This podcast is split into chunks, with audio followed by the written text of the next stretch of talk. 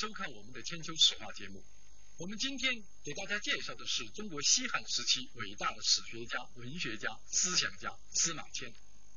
司马迁字子长，陕西韩城人，生于公元前一百四十五年，大约死于公元前八十七年。一提到司马迁，人们自然就会想到《史记》。可以说，司马迁的一生是为《史记》而生，为《史记》而活。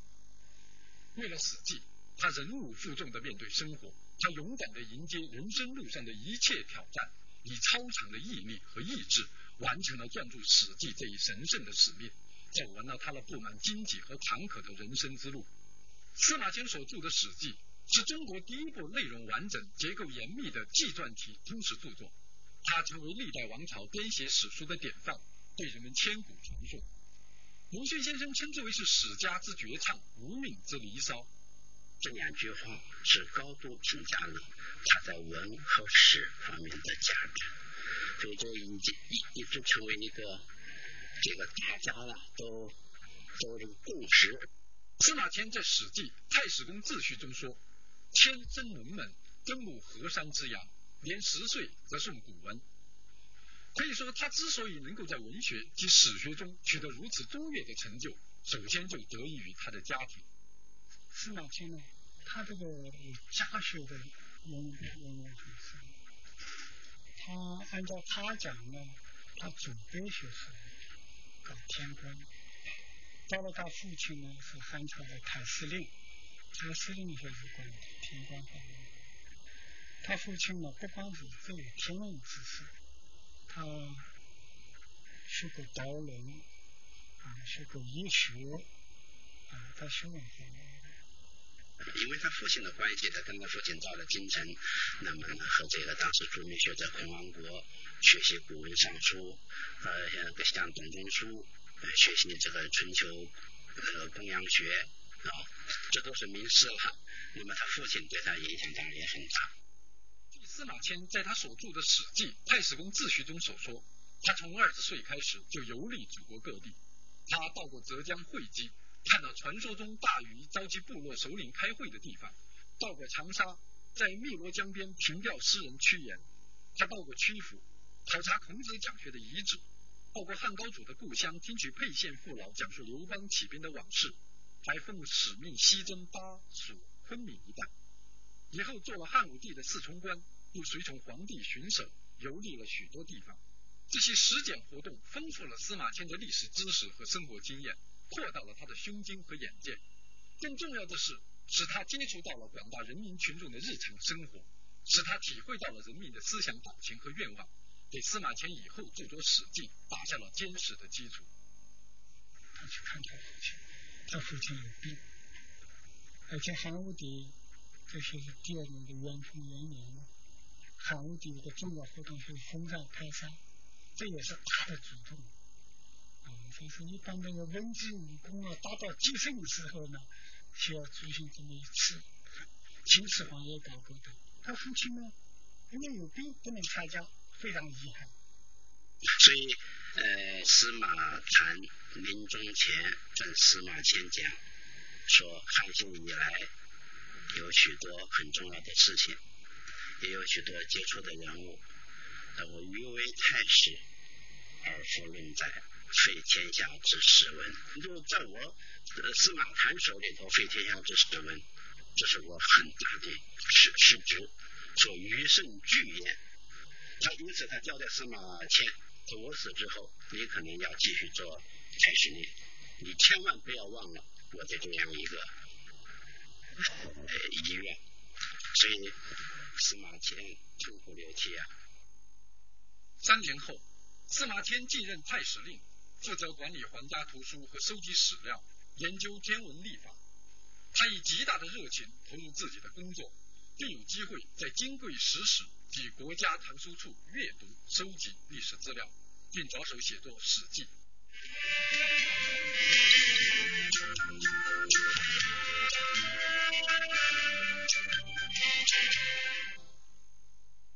汉朝推翻了秦朝，但是并没有废除他所制定的各种制度。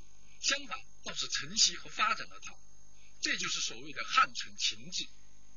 汉朝经过七十年的发展，到了汉武帝时期已经非常强大，国库里粮食堆积如山，金银收藏无数，一片繁荣的景象。汉武帝的时候，中国国内的这个民族矛盾的一个最大也是匈奴问题，当时匈奴很强盛，所以汉武帝就当这个国家强盛以后呢，有了资本以后，就得要对付匈奴，打匈奴。秦王汉武啊，很重要的，国内处理民族问题就是准备这个兵马击匈奴。真可谓天有不测风云。正当司马迁潜心著述的时候，一场巨大的灾难从天而降。公元前九十九年，李陵抗击匈奴，兵败投降，朝廷震惊。而司马迁认为李陵投降出于一时的无奈，以后会寻找机会报答汉朝。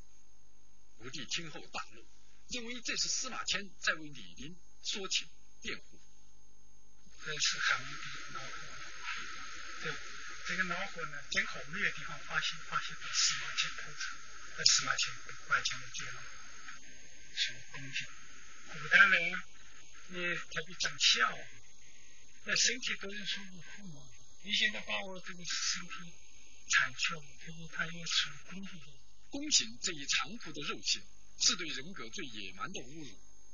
司马迁不禁仰天长叹：天理不公。他想到了自杀，想到了一死了之。事已至此，生命对他来说已不足惜。然而，在这个世界上，唯独只有一件事情是他欲罢不能，这就是他正在写作中的《史记》。这是他们父子几代人的理想和心血。他自己也为之付出了多年的辛勤劳动，怎能让他半途而废？人不免一死，但死又重于泰山或轻于鸿毛。司马迁坚强地站立了起来，他要为《史记》而活下去。司马迁出狱后任中书令，相当于皇帝的机要秘书，所任职务比原来的太史令要高。但这些对于司马迁来说已经不重要了。他在给他的朋友任安这个书信里头讲了他的思想活动的过程。他说这是奇耻大辱，但是我为什么还要隐忍苟活？一个是他父亲的遗愿，一个是呢一些前人的榜样。他举到了文王，举到了左丘明，是吧？举到了孙膑等等，一直在鼓舞着我。尽管如此，他说我每每想到我自己的遭遇呢。身上都出汗啊，衣服都这个把衣服都打湿了，就他自己呢活的这个呃很不容易。关于司马迁的死，一直众说纷纭，成了一个千古之谜。据我的考证，他大致就在这个报恩书以后很快就死了。他这个包恩书啊，他是这样慷慨的，他就是认为这个他没有罪，而是汉武帝的错误。当然，他没有骂去暴君这个词了。实际上，就是汉武帝是一个暴君，他这些都发泄出来了。而且他也讲了，他说我到了这个时候，输也完成，无所畏惧。如今，在陕西韩城县知川镇南苑上，司马迁的词墨巍峨，云树苍茫，祠中存有历代纪念碑刻数十块，其中一块。镌刻着当代著名史学家和文学家郭沫若的五言律一首：“龙门有灵秀，中语人中龙。学止空前赋，文章旷代雄。言才因府成，楚气作霓虹。功业追弥赋，千秋太史公。”我们姑且不论司马迁是因为什么而死，也不管他死于何年何月，我可以肯定的说，他的死重于泰山。因为他实践了他的人生观，用生命完成了《史记》这部开启百代的史学杰作，是他撰述的宗旨吧？就天人之际，从古今之变，成一家之言。这个思想非常重要，应当说在历史观点上，在历史思、历史哲学上都有很高的价值。做宣帝的时候，他的外孙啊，把这个书呢才。在这个公诸于世，那么才流传开来。《史记》是司马迁对中国民族文化，特别是历史学方面的极其宝贵的贡献。全书包括本纪、表、书、世家和列传，共一百三十篇，五十二万六千五百字。本纪叙述历代最高统治者帝王的政绩，表是各个历史时期的简单大事记，是全书的叙事的联络和补充。书是个别事件的始末文献，它们分别叙述天文、历法、水利、经济、文化、艺术等方面的发展和现状，与后来的专门科学史相近。世家主要叙述贵族侯王的历史，列传主要是各种不同类型、不同阶层人物的传记，少数列传则是叙述国外和国内少数民族的历史。